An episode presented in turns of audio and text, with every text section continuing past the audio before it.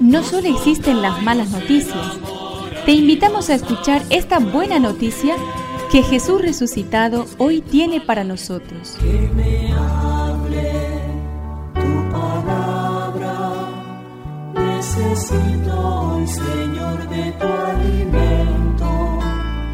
Hoy en todo el mundo se escuchará esta palabra. Lucas 2 del 41 al 51.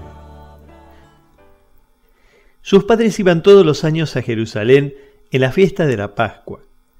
Cuando el niño cumplió doce años subieron como de costumbre, y acabada la fiesta María y José regresaron, pero Jesús permaneció en Jerusalén sin que ellos se dieran cuenta. Creyendo que estaba en la caravana caminaron todo un día y después comenzaron a buscarlo entre los parientes y conocidos. Como no lo encontraron, volvieron a Jerusalén en busca de él. Al tercer día lo hallaron en el templo en medio de los doctores de la ley, escuchándolos y haciéndoles preguntas. Y todos los que lo oían estaban asombrados de su inteligencia y sus respuestas. Al verlo sus padres quedaron maravillados y su madre le dijo, Hijo mío, ¿por qué nos has hecho esto? Piensa que tu padre y yo te buscábamos angustiados. Jesús les respondió, ¿por qué me buscaban? ¿No sabían que yo debo ocuparme de los asuntos de mi padre?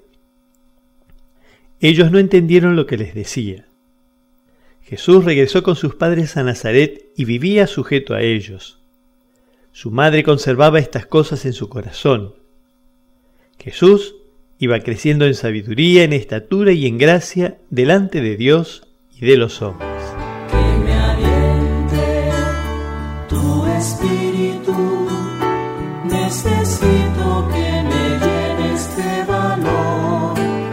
En el corazón de María todo resuena vívidamente.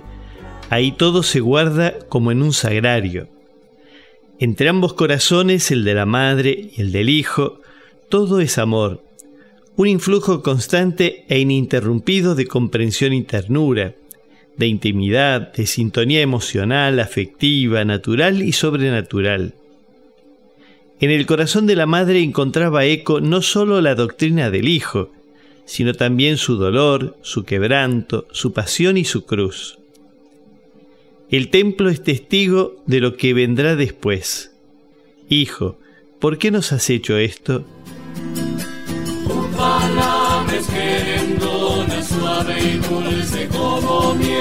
Es una contribución de la parroquia catedral para este año misionero diocesano.